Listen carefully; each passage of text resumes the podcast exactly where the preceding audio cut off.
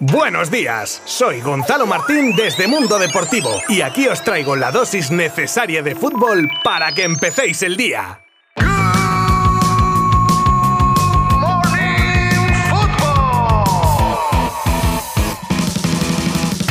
Muy buenas a todos. A ver, que alguien me explique lo que pasó ayer en el Bernabéu, porque os prometo que es algo de expediente X, no sé, de, llamar a Iker Jiménez, de juzgado de guardia, yo qué sé. ¿Cómo puede un equipo que tiene una eliminatoria en el bolsillo, con dos goles de ventaja en el minuto 88 de partido, acabar goleado y eliminado? Algunos me podréis decir, pues juega tú, vale, correcto, os lo compro, pero como mi trabajo no es correr detrás del balón y sí contar barra analizar los partidos, pues si solo digo que no encuentro explicación, que si el escudo, que si la historia, que si el ADN, que si la abuela fuma, no doy crédito todavía, que lo han hecho una tercera vez. Una puede ser suerte, dos ya, cuidado, pero tres, y con Benzema, Modric, Cross y Casemiro en el banquillo sustituidos. Lo que ha hecho ayer el Madrid es increíble y a París a la final que se van. Supongo que pensará Klopp que menos mal que la final no es en el Bernabéu y que es a un solo partido porque, vamos, en fin, Escucharemos en unos segundos a protagonistas al término del encuentro y, como no, os contaré también las noticias más destacadas del día que vienen cargaditas. Eso será en este Good Morning Football de jueves si os quedáis conmigo los próximos minutos. Os habla, como siempre, Gonzalo Martín desde Mundo Deportivo. ¡Comenzamos!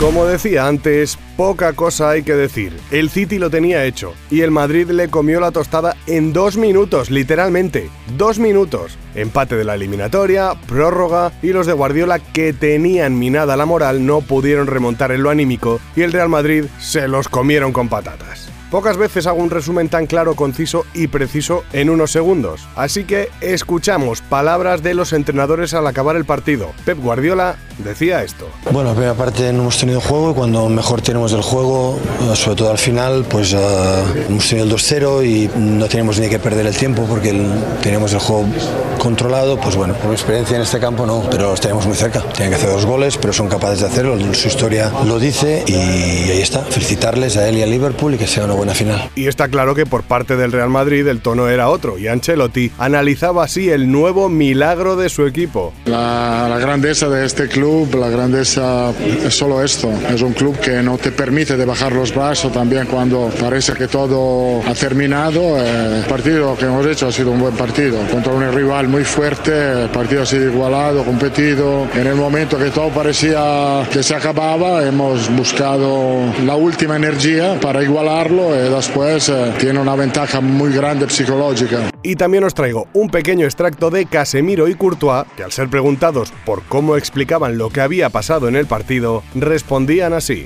Increíble, ¿no? Increíble. No hay sensación mejor. Cómo fue difícil llegar hasta aquí. Hay que disfrutar del momento porque hemos pasado dos años sin el público, mucha gente que hemos perdido y sí que, que es para, para ellos esa llegada hasta final, pero nosotros sabemos que aún falta el más importante y el más difícil. Una palabra Real Madrid. Ese equipo, ese club es capaz de todo y hemos ido creyendo el 1-1 llega y sabes que quedan 6 minutos y todo es posible y, metemos el 2-1 y ahí se vio a ellos muertos. Yo creo que en la prórroga sabíamos que éramos mejor. Ese momento, la afición, todos juntos y también ellos saben lo que hay en el Bernabéu. Estaban un poco, no por decir mal cagados, pero sabían que todo podía pasar. Y nada, con muchas ganas de, de volver a una final. Una de las noticias del día de ayer fue la condena a cuatro años de cárcel para Santi Mina por un delito de abuso sexual. Es por eso que el Celta ha abierto un expediente disciplinario al delantero y le aparta provisionalmente del equipo. El comunicado oficial dice también que el Celta respeta el derecho de defensa del jugador, pero que se ve la obligación de tomar medidas ante los hechos acontecidos que menoscaban la imagen y los valores del club y rechazan el delito tipificado en la resolución judicial. Vaya la que tienen liada en Vigo. A poco de terminar el campeonato de liga, el Barça se ve con varias carpetas abiertas, vamos a decirlo así, de jugadores que bien acaban contrato, finalizan su cesión o, como no, los que buscarán también minutos fuera. En esta lista aparecen nombres como Neto, Dani Alves, Lenglet, Mingueza, Umtiti, Ricky Puch, Sergi Roberto, Frankie de Jong, que también está en el candelero, Dembélé, Memphis, Adama, Brightweight, Luke de Jong, Aubameyang y, por supuesto, como decía, los cedidos. Anda que no va a tener trabajo la dirección deportiva en este verano. Abde, extremo del Barça B muy utilizado por la primera plantilla en la primera mitad de la temporada, se ha vuelto una pieza muy codiciada del mercado y tras haberse unido a Jorge Méndez como representante, aún más. Tras llegar al Barça después de que se pagasen al Hércules 2 millones de euros, una buena cantidad de clubes de la Premier y de la Bundesliga se han interesado en el marroquí para la próxima temporada. Noticia curiosa y es que se ha hecho viral un vídeo de unos aficionados del City que mientras hacían el tour por el Wanda, al llegar al vestuario rojo y blanco, tenían un as en la manga para hacer la bromita. En este caso, más que un as, una hoja en la que tenían una foto de Jack Grealish. Y es que en la eliminatoria entre rojiblancos y Citizen, Savage y Grealish tuvieron unos cuantos encontronazos. Y estos aficionados no tuvieron otra mejor idea que dejar debajo del asiento del defensa la foto de Grealish. Vaya cachondos, ¿eh? Me hubiera gustado ver la cara de Savage al descubrir el regalito.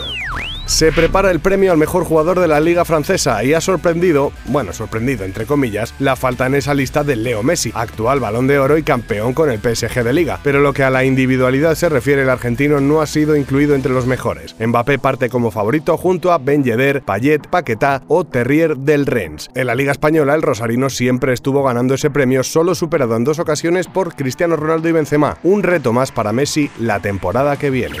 Otro de los nombres de la jornada es Paulo Dybala, otro de esos cracks que terminan contrato y podrían irse libre de sus equipos. Y es que salía la noticia de que el argentino tenía ya firmado con el Inter por cuatro temporadas y ha tenido que salir su agente a desmentirlo en un comunicado en el que dice que el delantero está centrado exclusivamente en la Juve, la Liga y la final de Copa, y que a día de hoy no tiene ningún acuerdo con ningún equipo de dentro o fuera de Italia, refiriéndose a los equipos interesados como eran el Inter y el Atlético de Madrid.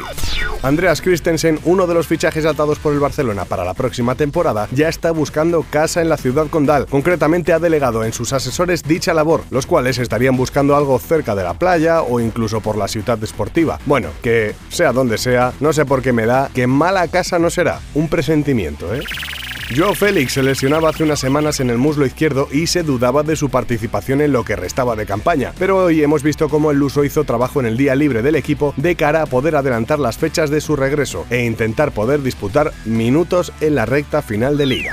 Y hoy nos despedimos con la noticia del ingreso y estado crítico del ex guardameta de la Juve y de la selección italiana, Stefano Tacconi. Por desgracia, el pasado 23 de abril sufría una hemorragia cerebral que lo tiene actualmente en un estado crítico. Los médicos han comentado que los próximos días serán decisivos en su lucha por la vida. Mucho ánimo desde aquí.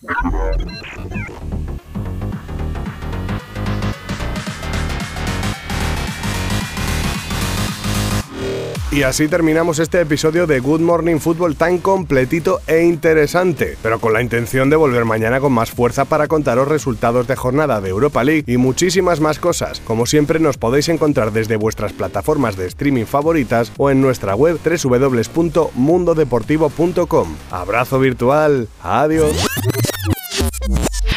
Mundo Deportivo te ha ofrecido Good Morning Football, la dosis necesaria de fútbol para comenzar el día.